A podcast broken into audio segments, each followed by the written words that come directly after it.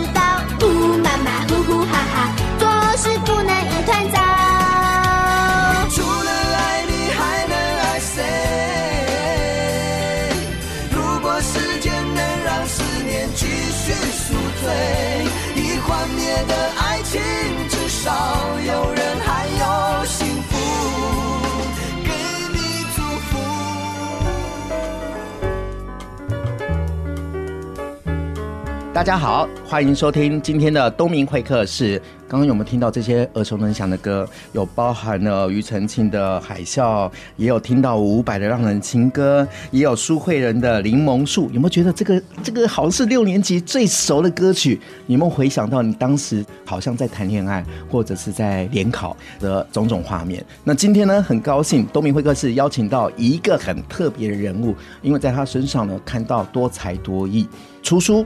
也出唱片，然后还写舞台剧，然后还有当名嘴，而且自己也常常在选秀节目上担任评审，我觉得超厉害了。我们欢迎我们的才子许常德阿德老师。大家好，我是许常德。怎样？没有见过我这种人吧？对呀、啊，多才多艺啊，是多才多艺，而且是多才多艺多的是，可是多才多艺哦，多到有个品牌很少。你你你的品牌是？所以说说至少就是说我有很多作品啊，写很多歌啊，制作很多专辑啊，真的，然后 评论很多事情。听众朋友，品出一个品牌，你知道许昌的老师多强多厉害吗？是啊，他这个月出版了四本书籍跟一张唱片。嗯，不止哦，这个四本书呢是一套嘛，然后你可以单买，也可以。拆开来，然后甚至有精装哦，嗯，这精装里面有有附有声书哦，哦，就是你可以用听的，嗯，然后呢，另外一个两本呢是我以前的那个经典的书呢复刻版，哇哦，就是我在之前出过《母爱真可怕》跟《爱该有五个情人》这两本书呢重新复刻版，然后在时报出版，所以一口气出版了六六本书，然后呢，你所说的那个专辑呢很酷哦。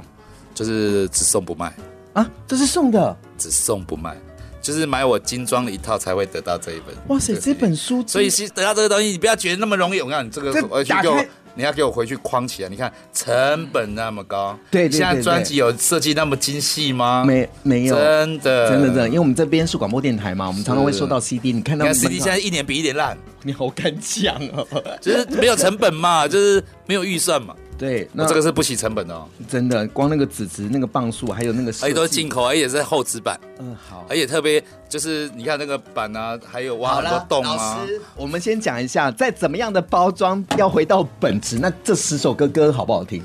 我觉得我不能自己卖瓜嘛。可是我跟你讲哦，范晓萱听了我这张专辑的时候呢，听完以后写了一封信给我。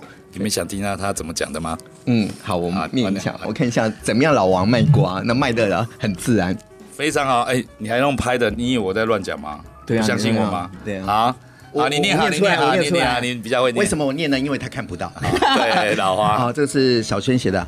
刚刚欣赏你的星座，好棒哦！我的表达能力不够好，但我好佩服你，因为你总是那么的真诚，没有包袱，只因把所有的体悟的东西，用你的方式赤裸裸的跟有缘人分享。我听到好几首歌，有的是会心一笑，有的是深深感动到落泪。我不知道怎么样的形容，也许这就是这个年代的一种王道，是真理吗？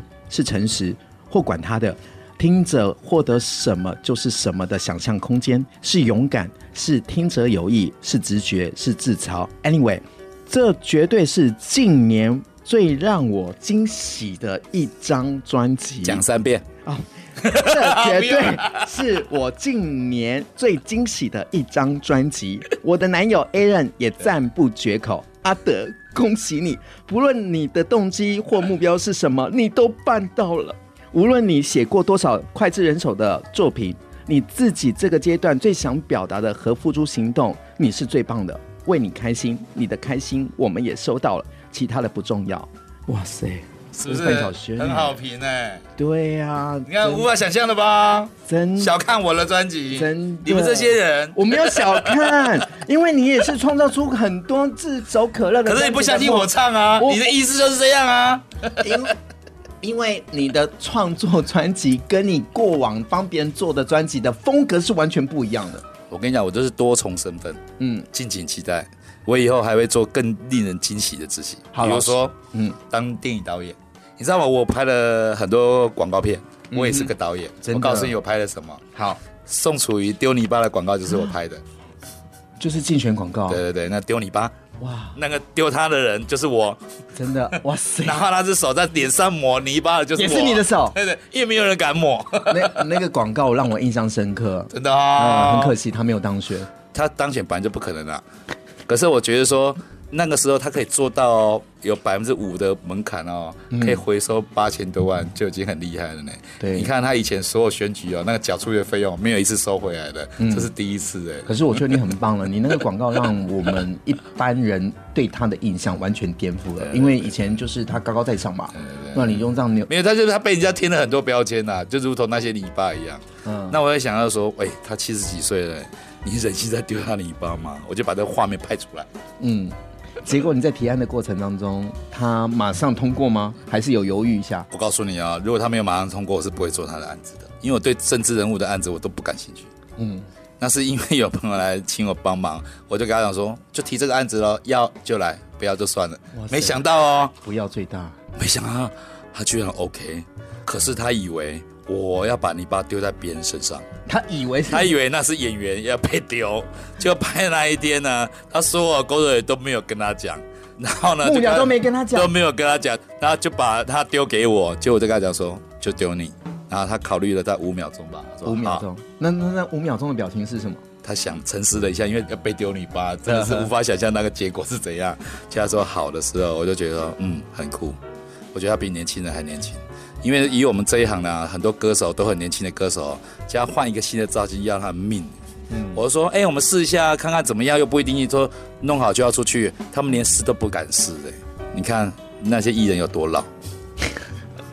我觉得就是人生要不断的尝试。没有，我觉得一个表演者不敢尝试的东西哦，都不算是一个及格的表演者。那就是一个罐头嘛，就是要给他一个这样的规格，他才可以站出来嘛。真的，他没有要突破自己啊！真的，嗯，所以你现在这个月这么多的作品，包含六本书跟一张唱片，是对自己有所突破吗？很多事情是缘分造成的，这几本书没有要凑在一起，嗯，就是阴错阳差，我已经两年没有出书了呢，嗯，这十八每天都来逼我，嗯，就这次一起退出。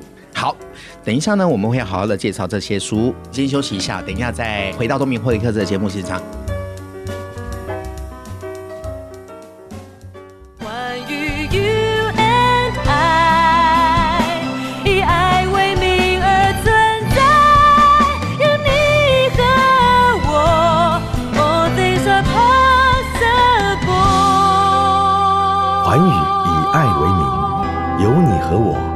Things are possible. FM 九六点七。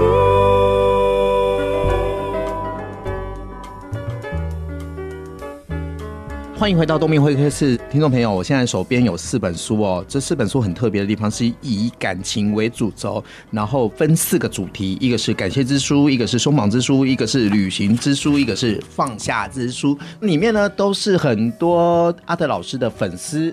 学生，然后在网络上提问一些感情的问题，哦，真超多元的。其实不只有感情哦，可能有爱情啊，有婚姻啊，嗯，有跟亲子间的关系啊，嗯，有跟长官相处、跟同事相处、跟朋友相处的问题都有，嗯，然后也不知道为什么，就是回答到最后呢，我发现我本来好像是帮人家回信的人，嗯，后来我发现我是一个被磨练的人，嗯，就是这些来信呢，因为很相信我，我可能阅读了非常多人生哦，可能连心理医师都没有办法看到那么多细腻的真相，对。因为你跟心理医师讲说你的问题，不会像说你跟我讲的问题，可能讲的那么细腻，那么有感觉，嗯，你知道吗？甚至那么勇敢敢讲，嗯，所以回信这个过程，其实是我人生中一个很重要的一个转折，就是它丰富了我很多东西。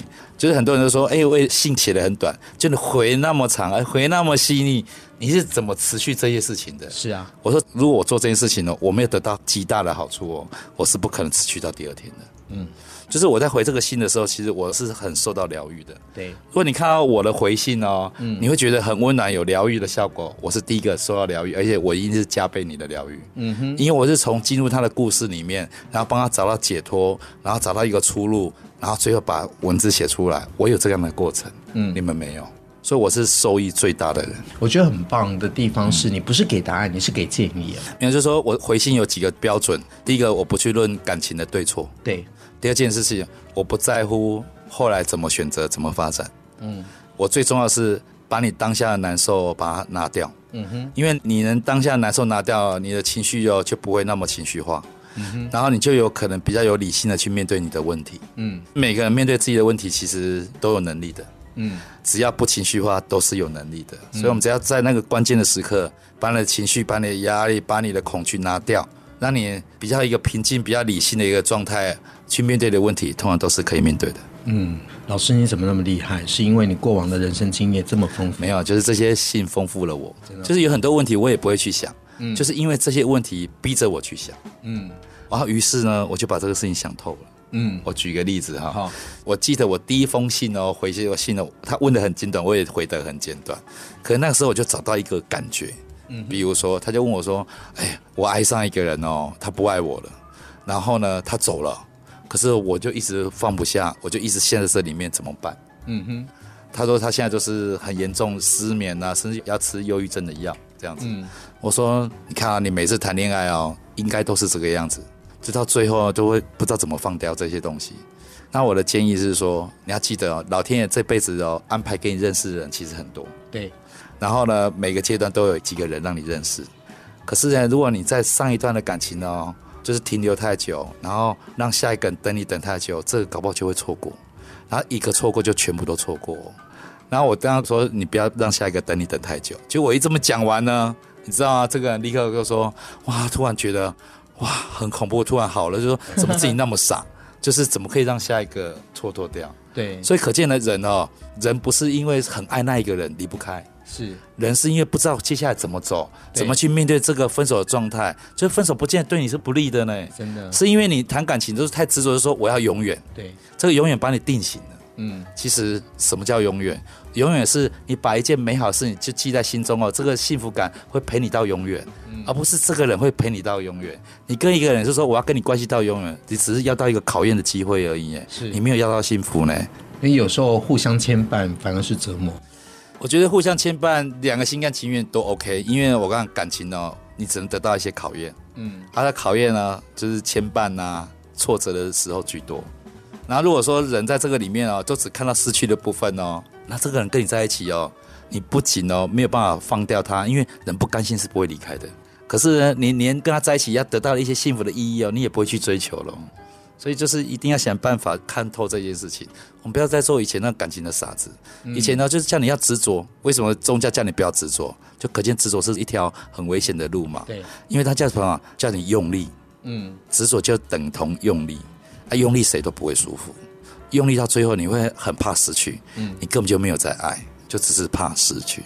人生好像都这样我，碰到感情的时候都会非常的不理智，然后就会在那个负面的漩涡当中。你知道为什么会不理智吗？为什么？因为呢，你们在感情上面你都没有思考你要什么。嗯，只是别人在要什么就跟着去要什么，嗯，你们只是一个惯性跟着人家去排队的购物者而已，就是你根本就没有想到说，哎，我现在生活状态很好，不像以前那么无聊啊，我想把时间都给自己，所以我跟你谈恋爱了，我不希望跟你同居哎，因为我跟你同居，我很多很多事情会被你影响，然后很多事情的变动性就会很大，而且对我们感情也不见得有利呢，对不对？我不要跟你同居，你为了要见我都要出个门，然后到我家那个敲门那个约，你有做这些苦工，你会珍惜我们之间的感情呢。如果你一眼就看到一起床就看到我，然后想要跟我做爱就可以做得到，你觉得你跟我的关系会好到哪里去呢？为什么？太容易不会珍惜的。有些人是这样，而且变成惯性。其实他也不是在跟你做爱，他只是想透过跟你做爱来告诉你说我们关系还在，不是这样吗？我不知道，我不知道该怎么接话，因为每个对感情的观念不太一样嘛。反正我现在就跟你讲的时候，我这个年纪要就是可以提醒你们的事情，就是跟你们讲真话。我觉得我们这一代应该对你们的责任就是把我们的经历老实的跟你们讲，嗯，而不是告诉你们要怎么做，然后哪里就是告诉你说不行，他那个行不行都已经过时的标准。对啊。昨天有一个那个警官那个跟我讲说，哦，他就说如果他女儿如果要结婚了，对象啊一定要经过他三个考验。嗯。我说什么考验？第一个不能赌博，不能吸毒，不能酗酒。嗯。我说现眼前不会不表示以后不会，你这是什么标准？对啊。就是你都没有想要说人跟人之间哦。他的人的那个个人的经历是要他自己去体会的，嗯，没错，就是你不可能，我怕你的失败，所以我就把你这个危险把你避掉，那你也学不到任何东西呀、啊。所以，我们应该是要鼓励年轻人哦，去做一些他们容易成功的事情，而不是让他们去追求一些危险的事情。比如说，你跟人在一起的时候，我就说，哎，我就跟我女儿讲说，我跟她谈恋爱只要谈七天，谈七天，你知道谈七天的好处是什么？因为他没有经验，你跟他追求永远很危险啊！他七天老师，如果跟你说我们只谈七天哦，啊你也 OK 哦，你知道会怎么样吗？从这一天开始，因为我跟你没有未来啊，所以我不会过度介入你的私生活。嗯哼，那因为只有七天，我会好好专注在谈恋爱，不会有其他的。然后因为只有七天要分手，所以我一定会跟你要好好分手，不是因为吵架而分手。按、啊、你说这样不会变成一辈子的朋友吗？啊，感情为什么不让他学习一个完整的轮回？就是你连分手都不让他去好好体验一个好的分手，他以后在一起就是很怕分手，很怕分手，就是婚姻很烂，感情很烂，他也不会放手呢。嗯哼，干嘛要教大家去谈这种，真的是有点过时，对不对？老师，我要问一下，但你话真的好丰富哦。问一下，你这个年代的谈恋爱跟现在年轻人的谈恋爱可能不太一样。你刚刚又讲到七天，对，你知道为什么要七天？有期限呢，就会珍惜，就会在这个七天好好计划，不会浪费。你跟他说，我跟你谈一年，这一年你怎么谈？不是每个人都有能力谈的呢。嗯，你那个只是霸占一个人一年而已呢。好特别的。哎，这个时代是不需要谈恋爱的。我刚才讲，结婚呢是农业社会的产品。为什么？因为它附带很多条件，就是要你做家事，要你照顾小孩，然后传宗接代，对，然后把怎么怎么，就是把一个人绑住，就是这样的一个心态而已。嗯，有什么好的？就是你要想一想，说结婚对你们的意义是什么？你要去把你个人的意义想出来，而且你要想一想，对方也要有这个意愿哦。所以，当我跟你谈恋爱，我提出条件的时候，是一个进步的态度。为什么？因为我才知道你要什么。嗯，我才知道我有没有能力给你这些。真的，而且我们都不讲，然后就用猜测的，然后自以为是，然后自以为就是不会很现实。可是问你，你骨子你想都是现实的条件。好。我们从感情这个角度再切入，往下个阶段走，就是结婚嘛，就是一个承诺。那我们想，应该也参加过很多的婚礼，然后在台面上都讲多爱他啦，多爱你啦，什么的，就是种下很多的承诺。但是你也知道，这说说也可能过没多久就离婚了。对，因为感情婚姻这个部分也是两方面哦，不止两方面哦，是两个家庭、两个家族，不止不止，就是可能一个新闻的节目，可能就会影响你的家婚姻呢。比如，就是这个事情，这个吵起来，两个价值观不一样，不就吵起来了吗？嗯哼，很多政治的节目不就是为夫妻吵架到要离婚吗？哦，都是有可能的。就是你要想要说，婚姻不是得到幸福，不是得到任何保障都没有。这就是为什么婚姻里面很多人会脱产，很多人会藏私房钱，很多人会搞外遇的一个原因。这都婚姻没有任何保障。嗯哼。然后第二件事情是说，因为没有任何保障啊，这个婚姻里面呢，你就要学习哦，独立一点。对，比如说，我不会告诉孩子说，你去看这个条件是怎么样，嗯，我不会叫你怎么看，我会告诉你说，这个人哦都不符合你的需求的时候，闯了一堆大祸的时候，你怎么去面对？你有没有这个能力去面对？其实这个才是真正对他的保障。你知道什么叫做渣男吗？渣男能存在是因为哦，有一些女生哦遇到渣男也不会离开了，那渣男才有价值。如果你是渣男，就离开就好啦。他有什么价值？就换一个嘛。对啊，就是下一个。可见呢，很多人是爱上渣男的。应该是说不甘心吧。很多人都讲说，女生呢，女生最喜欢骂男生说，你这下半身思考，对不对？我觉得女生才是下半身思考。哎，男生都知道，做完爱以后立刻清醒很多，好不好？立刻就理智了，好不好？就不会焦虑了，好不好？是女人呢，做完爱以后就 good 陷进去哦，越想越多。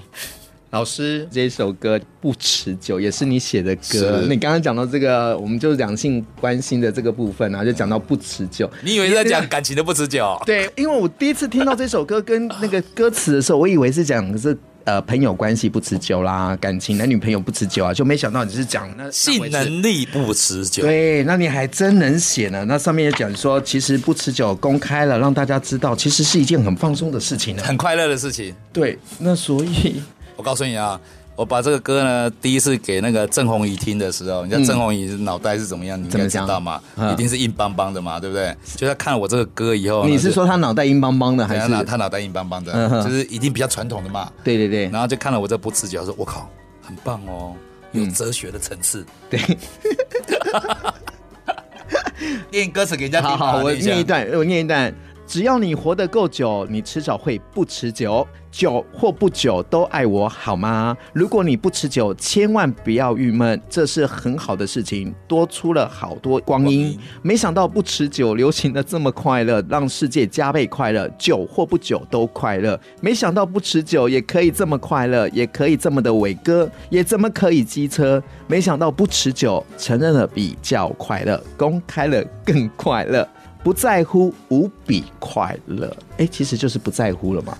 因为我觉得说，其实很多事情就是说，我们在乎的事情呢，都是只在乎别人对我们的看法。嗯，就是我们明明知道那个看法其实是不值得去鼓励、不值得去重视的，可是我们就是根深蒂固就被影响着。那我觉得说，哎，其实哦，如果你可以达到一个不在乎的状态。这世界上大家会更和谐。你想嘛，你吃酒也会快乐，不吃酒也会快乐，这世界不是加倍快乐吗？真的，吃酒快乐，不吃酒也快乐，这世界加倍快乐。好，我们休息一下，再回到东明会客室的节目现场。酒不久代表什么？爱不爱？想问什么？说不说，自卑什么？low 不 low，不要太冷漠，不要拿我的不持久来霸凌我。久不久就有什么？别对我期待太多。如果我一无所有，你是否还会爱我？不要拿你的很持久来霸凌我。没想到不持久也可以这么快乐，也可以这么伟哥，也可以这么机车。没想到不持久，承认了比较快乐，公开了会更快乐，不再无比快乐。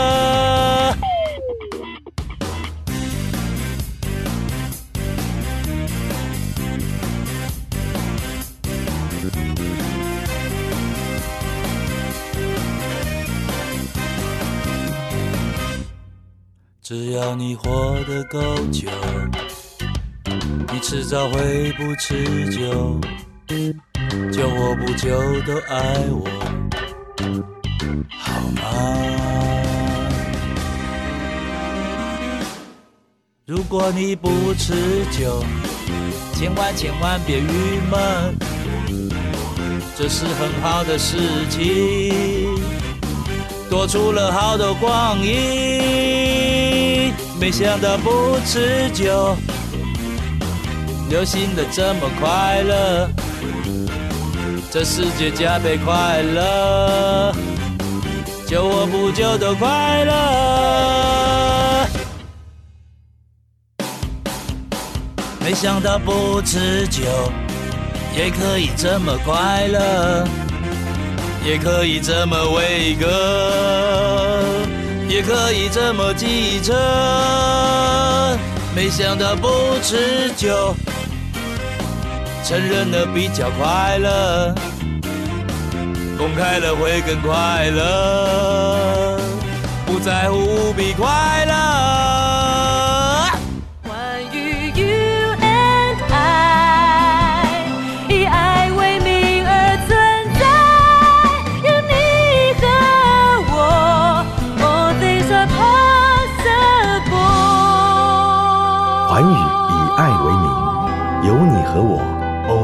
Are possible。FM 九六点七。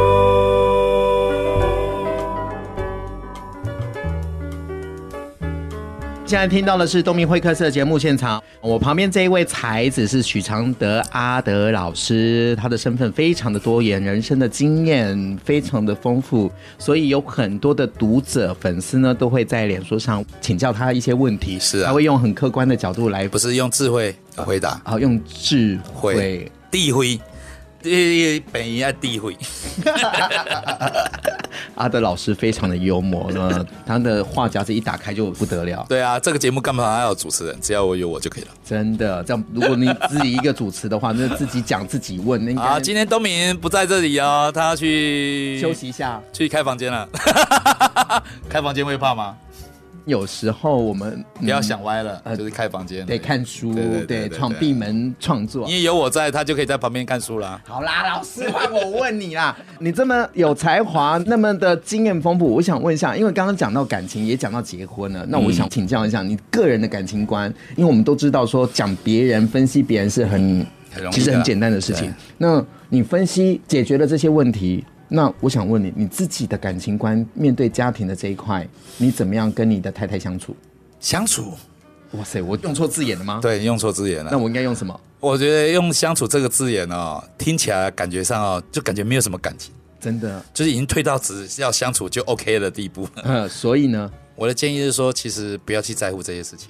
我现在的观念就是说人生中哦，尤其是那么有缘分的人，又紧密相处的人呢，越要跟他们保持一个比较清淡的关系。就是你不要想到说啊，因为我跟你住那么近，我就很多事情要介入，我就要去关心，嗯，我要去用力。我觉得反而要相反，因为这个用用力，你看为什么很多婚姻啊、家庭里面争吵那么多？是啊，就是不该管的管很多，嗯，因为呢不该管的管很多以后会上瘾，嗯，你就变得不管会死啊，不管会死又讲了很伟大了，要，家人就没有人会买单，只有外面人会买单。嗯哼，所以变成说，其实这个恶性循环是我觉得说是最需要改变的。比如说我现在跟我女儿的关系，我都希望是说我跟她淡一点，嗯，就干嘛一定要常常相处，干嘛一定要 say hello，干嘛一定要怎么样？嗯哼，我觉得如果有一天我挂掉，她也没有特别难过，哎，我觉得我们的关系是比较健康的。就是你干嘛让她陷入一个过度的一个情绪里面？是，就是好像逼着她一定要很难过，好像爸爸妈妈葬礼不哭啊，就是不孝。对，干嘛做那么假的事情？嗯，我希望说大家关系淡一点。然后让自己的生活丰富一点，因为你有丰富的话，别人就会跟你靠过来啊，你根本不用去热脸贴冷屁股啊。老师，你是谈恋爱结婚的吗？算是吧。哇塞，我这个没有办法相亲呢、啊。你不是偶像派的吗？我说我没有办法相亲，就是人家介绍我会很反感。为什么？你不是双子座，双子座是神家安排，你就会很反感。哎，对对对对，哎呦，你好了解我。那重点是你算恋爱结婚了？啊是，而且我跟我太太是基本上根本就是一个不应该在一起的人。就是我第一次在我们出，我是汉森出版社跟他同事哦。那我们那个出版社里面有那种图书馆哦，很小，对，就是走路就会碰到人。有一次我不小心这样找一本书，然后一回头踩到他的脚，靠，好像踩到狮子一样，哈，就给我吼过来。他已经瞪得好大，家把我吃了一样了。那时候我的 OS 就说恰杂不，我就走了。哦，是走了，我以为他要跟他道歉，没有跟他道歉，我就走了。嗯，走了以后呢？哎，就变得有疙瘩了，就是就是很少了，因为他不同部门就没有什么来往，一直到我离开这个公司，嗯，也不知道为什么，突然那一天哦，星期六也不知道干嘛，就突然打个电话就打给他了，然后就说我们去来看电影好不好？然后他也答应，好，我们就去看电影了。我还记得我看电影就先吃饭嘛，嗯，吃饭的时候我还问他说，哎，你觉得那个未来结婚哦？应该注意哪些事情啊？第一次出来吃饭看电影就问人家结婚？对，我也不知道，就是聊着，反正我觉得说，反正这件事情呢，包括到最后结婚都不是我安排的，是命运安排的。真的。那那一部电影是忘记了，反正电影都不重要，重要的是看完电影以后，后来就有一个很尴尬，就觉得说那下礼拜还要看吗？要不要再约？你问你不约？问他？问我自己，就不约很怪，约了约了是什么意思？然后也不知道，我也就就约了，然后就变了一个关系，那就在一起了。就一个礼拜一直约着他看电影，他也哦，好特别，不是这么特别，不觉得很恐怖吗？就莫名其妙，就就就就是在谈恋爱吗？所以我才问你啊！所以我跟你讲，谈恋爱绝对不是你说你去选一个你心爱的人去谈恋爱，是谈恋爱就是你遇到一个必然一定要遇到的缘分。好，我现在这就是一个经历。对，我现在听起来那个缘分就是踩人家的脚啊一声。那所以听众朋友，如果你有没有对象的话，你就尽量去踩你旁边的人的脚。所以呢，在这个有缘的关系里面呢，没有爱情不重要，是能和平相处、好好相处，这才是你们这一辈子的缘分重要的重点。那你们两个有争吵吗？很少争吵，可是呢，因为我我一争吵我会很认真，只要他生气了我就闭嘴。哦，然后我我一生气，他也会闭嘴。呃，这是一个很好的相处默契。对对对，我们是有智慧的人，真的哦。所以呢，就是你们这一代其实就看离婚率就知道了，离婚率很高啊。就像你去投资啊，你总要看他公司的状况嘛，你才会去买这个股票嘛。是啊，哎，现在的离婚率已经超过一半了啊，剩下的想离离不了，该离离不成，死都不要离了。你看占多少？然后呢，剩下好，就算有百分之二十是好的，这好的，我刚才不要婚姻，他们也会很好，这样。嗯。这是你跟太太的相处之道。那我现在要问你一个问题，我知道你有一个女儿叫叮当吗？那女儿通常是上辈子的情人，是。那你怎么跟女儿相处啊？就是希望跟她保持一个比较清淡的关系。那、嗯啊、这个清淡的关系就是，比如说，我从小就定了一个标准说，说我不要让我女儿觉得我是一个很烦的人。嗯。所以呢，我每次比如说回到家，跟她打说：“哎，叮当，这样子。”哎呀。然后她可能在忙别的，她就说：“切，不要烦我。”我就赶快离开。哦，因为因为爸爸有些会生气呢。对呀，我是绝对不会。我就要在心目中说，我不找你麻烦的人。你不觉得我我这样很有扣打？我以后要求他什么，他都会听我的嘞。你有要求过他什么吗？很少，所以越不要求，以后越有能力要求。那搞不好他以后就根本就不会听你的。啊，不听我的，我就不要要求他就好了。真的？对啊，干嘛去勉强别人？就是我生活又没有那么无聊。要要以他为主。现在叮当大约是大二的年纪吗？大一准备要升大二。那因为你是爸爸嘛，那我看过很多的爸爸在带自己的女儿的时候，就会把她当情人呵护。那我印象最深刻，去主持婚礼的时候，看到那些爸爸带的女儿牵出场的时候，哇，一路表情很纠结，然后上台还没讲话就开始掉眼泪。知道为什么吗？为什么？唉，这就是病态。为什么？你知道一个爸爸妈妈对孩子的爱啊？有时候是过度哦，传统执着用力。嗯，传统执着用力，用力就是说你没有分寸，你给的东西不该给，你给一堆。嗯，比如说啊，这个人就是现在还没有毕业，你就开始说我要帮他介绍，帮他介绍工作。对对对对，有些人。然后呢，这个人开始谈恋爱，我帮他帮他把关一下。嗯，我是觉得说这个都是害死孩子的。为什么？这个是他重要要自己做判断的一个机会，你把他抢来做，你是什么东西啊？因为有时候爸妈会担心自己的孩子受伤，他说可是问题他担心的都是没有道理的。比如说，这个人我要看看他会不会赌博，你怎么看？很难看啊。此刻不赌博，不表示以后他不赌博啊。是啊，对不对？就是那个完全不合理。你说你这样的一个关系不会造成家庭纠纷吗？所以你也鼓励你女儿谈七天恋爱。不是我，我我没有办法鼓励他，因为我发现哦，自己的小孩越鼓励的是他越不听你的，嗯，所以我都要用那种，可能说，我觉得哦，那个谈恋爱，我的建议是那个年轻人呐、啊，我也不讲他，我觉得年轻人他三十岁以前哦，谈恋爱都不要谈超过七天，嗯，那为什么？你你多谈几个成功的恋爱，那分手是好好分的，你才会对爱情、对人性有信心呢。嗯，你连这个都没有，然后遇到一个人就很用力执着，然后把那个年轻人的男生也吓跑了。你告诉我，你以后你人生怎么谈恋爱？你跟任何人相处都会有障碍。所以，如果你的女儿叮当开始要交男朋友的时候，你会有怎么样的规范她？提醒他？对吧？会去调查那男生吗？没有，没有那个。其实我们家人就是对我都是很不屑的。对你啊？哎，就是比如我出书啊，或者什么观念，我们家人说，我太太就会跟我女儿讲说歪理。然后呢，所以我们家都没有人知道我的这个观念，连讨论的机会都没有。一直到他们表姐今年呢第一次谈恋爱被劈腿，然后回来台湾的时候，就来找我 聊一聊这样子。然后我那时候我女儿就在旁边，她第一次听我聊这个事情。哇！我就跟她讲说：“你这个男朋友虽然劈腿哦，可是你要想想，他是篮球明星哎，很多人喜欢他哎，嗯，对不对？而且年轻的时候受到诱惑，我告诉你哦，都比我们这个年纪哦去谈一个小小的恋爱哦。”都要单纯很多，因为年轻人很单纯，所以他们谈恋爱是被吸引的，不是有很多复杂的考虑去谈一个恋爱的。啊，年轻没有经验被勾引，其实很容易啊，对不对？你不是也爱他爱的要死，是对不对？这个也都劈腿，你还不是不放下？可见很难理性嘛。嗯，所以你越能体谅他，你这个事情就会过去，他也不会变成你的阴影。啊，你也可以跟他讲说，谢谢你曾经带给我一些美好的事情。所以他们分手了，还是在一起？反而这样讲哦，两个变好了。那对我来讲，就是说，其实人跟人之间，就是说，你发生问题的时候，在第一时间你就要去指责别人、骂别人，你只是把这个事情弄更糟而已。嗯哼，你要想一想，就是说，遇到一个人哦，如果是他劈腿，他伤了你哦，你只有一个情况下，你可以不让这个伤害变大。嗯，就是来讲的说，你去汲取跟他之间好的部分，因为只有你对他幸福的那个印象，你才会放下说啊，你曾经对我好，我就放过你了。嗯，可是你只是想要说，你伤害过我，你骗我，你干嘛？你永远都离不开，因为不甘心会把一个人定在那个事情上面。真的。好像如同定在十字架，好像焦点放不一样的话，感觉就会没有了。我跟你讲，你回顾你的感情啊，不公道，只想批评人家的缺点，嗯，都不看看自己，反省自己，也不看看人家的优点，只看看人家缺点呢，这么不公道，老天爷都不会让你幸福，真的。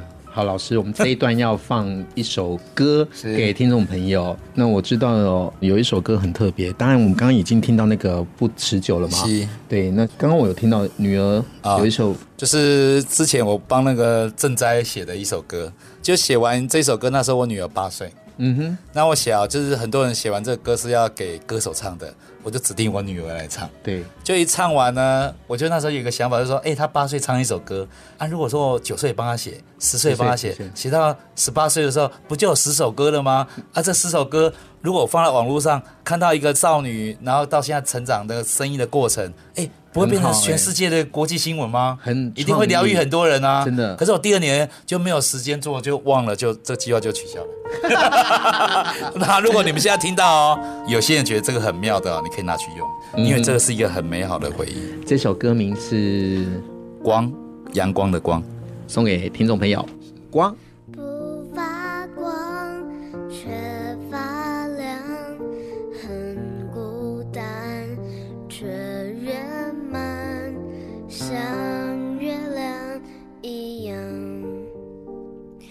有破解黑暗的力量，会心慌，像绝望，这一张比坚强，像小草一样，靠一线曙光就能长。我告诉我自己，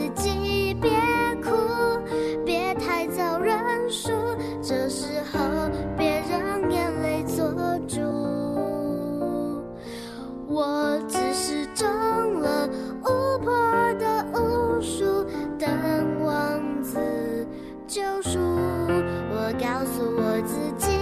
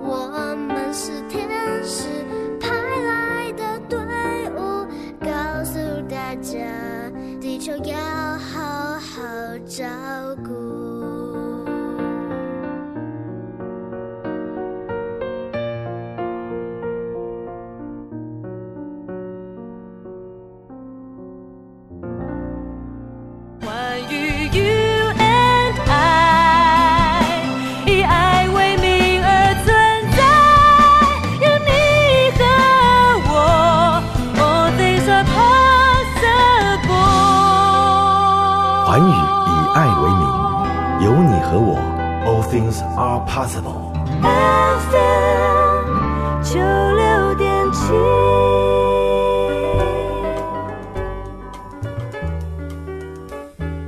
刚刚听到这首歌曲呢，是许常德阿德老师写给他女儿，由八岁的叮当。不是那个歌手叮当哦，啊，对对对对，是他的女儿也叫叮当。呃，对，这首歌我觉得非常的棒，让人家听了就是有一些温度，有疗愈的效果。对，真的感觉不出来是许昌的阿德老师写的，感觉不出来是阿德老师生的小孩唱的，是一个有温度啊。哎，阿德老师，除了你出版书跟那个唱片之外，好像听说在七月二十八号你要办一场个人的演唱会，对，在台北河岸留言。西门町的河岸留言，我毕生的第一场个人售票演唱会，售票的哦，售票。不是不是免费的哦，哦，对，而是有史以来在河岸留言卖的最贵的，最贵。就是那天有一个歌手就讲说，你凭什么卖那么贵？我说为什么？他说这里面从来没有超过一千块的，你卖多少？一千五百块。哦，然后他就问我说，为什么要定这个价钱？呵呵，我就说我想定多少价钱就是多少价钱。哇塞，你真的是一个很特别的人，你没有被那个市场的那个整个大环境的影响。哇，一千五哎！我想市场啊，只会影响一种人，哪一种？没有料的人。哦，哇，真的是很敢讲。这个演唱会名称叫做《最怕第一次》，想跟他第一拜，你看第一次都会很害怕吧？对，你是指是哪个第一次？就第一次就会比较敏感。真的，还有因为没有经验就很敏感，就那就会觉得很刺激。嗯，就很多事情就是莫名其妙就做了很多，所以我这次演唱会呢，都是别人没有办法办的演唱会，所以里面的内容啊，没有一个形态是大家看过的。所以我很担心是去那边聊第一次，不是，因为我把我人生的一些专长都用在这个演唱会了。我告诉我有什么专长？好，你说。我会写歌词，真的，我也会写曲，嘿，我会制作唱片，哦。我会帮人家定位。我会拍广告，嗯哼，我会做广告，对，我有影片，哦，哎呀，我会唱，真的，哎呦，我唱的哦，你很会唱，就是我们刚刚听到，嗯，你看你个人风格，你忘记范晓萱对我的赞美了吗？啊啊，对，啊对对对对，然后呢，重点是我这些东西都是全新，就是没有复制的。比如说，举个例子哈，嗯，因为我很会帮人家做定位，嗯，而我又会回答这些问题跟回信感情的问题，对不对？比如说我有一首歌，一开始啊，就是我要念一封信。这封信呢，我还让写信来的那个人亲口念，念完以后呢，我当然就会回答信。回答完了以后呢，我就告诉大家说，我有为这个事情哦写一首歌，然后呢，我会邀请一位大家很久没有见到的歌手来唱这首歌。我要让这个来信跟回信到最后的 ending 呢是圆满的。就是让这个经历人能疗愈更多的人，所以不是你唱，不是我找一个很久人没有见过的大牌歌手。哇！所以说你看，他说我每一首歌其实都是这么精细的设计，这是一般演唱会不一样。所以这个演唱会重点是你没有唱歌，有这唱这十首歌吗？我唱了很多，包括新歌，包括经典的歌，而且我我不会让你就是说一般的演唱会新歌就是听了 CD 的新歌到现场又再听一遍嘛？对。我全部大改编。哇然后甚至呢，我让听完这首歌以后，你进入到这个歌的感觉，跟你当初听这个歌的感觉是不一样的，很酷哦，真的。超酷的哦。我不是里面有一些经典的歌吗？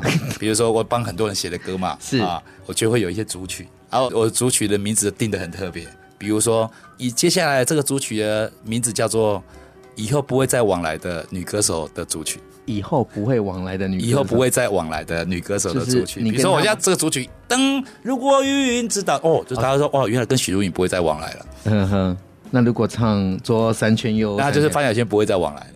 那你知道为什么会用这样的题目来定这个呢？就是其实我要让大家知道，有很多人生各种层面的问题。嗯，就是你听完我这个演唱会，你等于是共同经历我在二十几年的唱片圈的一些经历啊、经验，也会放在这里面。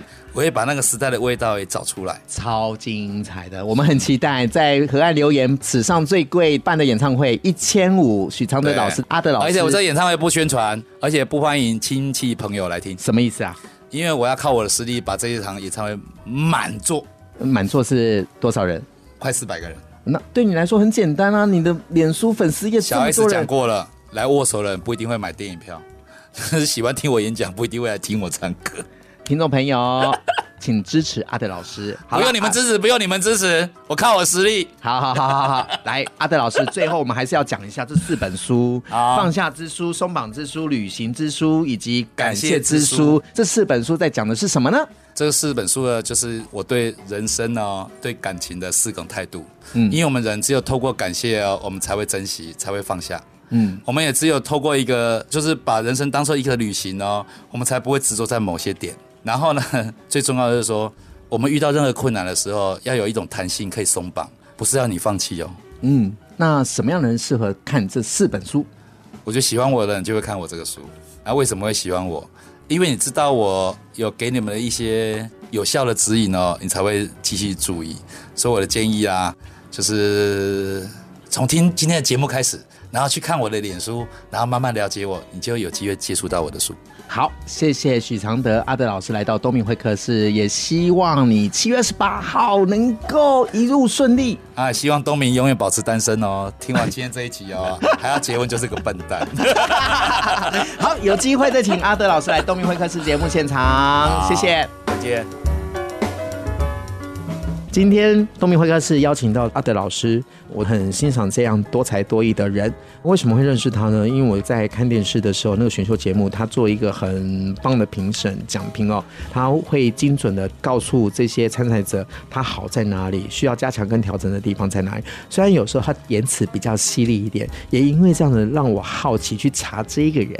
这个人网络上的资料真的很多，他不只是在出版业待过很久，因为才华的关系，也到唱片公司做了制作人，也写了很多的曲子，然后也填词。那也因为这样的才华，创作出很多作品。那啊，透过网络的关系，有很多的作者，因为他对感情这个部分的解析跟。别人不太一样，什么意思呢？大部分两性关系都会说啊，应该要怎么样呀，怎么做？可是他很冷静的，他会把自己抽离，他会鼓励当事者抽离，因为在这个过程当中有学到，也有得到。那有可能你现在顺遂不如意，换个角度去想，这一段感情不如意，你不要沉溺太久，因为下一个正在等你，那你就不会等太久啦。那我就是他用很激励的字眼来鼓励人，再加上。都已经五十几岁了，还有开一个演唱会的梦想。虽然是只有五六百个人在那个河岸留言，要办一个收费的哦，一千五百块的演唱会，我觉得对他来讲也是一个人生的代表作品。他总共出了六本书籍，四本是新书，两本是隔年经典版的再版复刻版。那买了书也有送所谓的五十不惑这张纪念专辑。人生就是不断的在尝试。许昌的阿德老师让我看到的是用心的经营自己，在不同的舞台发挥自己的正面影响力。很高兴邀请到许昌的阿德老师，希望透过他的分享，能让每一个人多多尝试，勇敢往前。下个礼拜见哦，拜拜。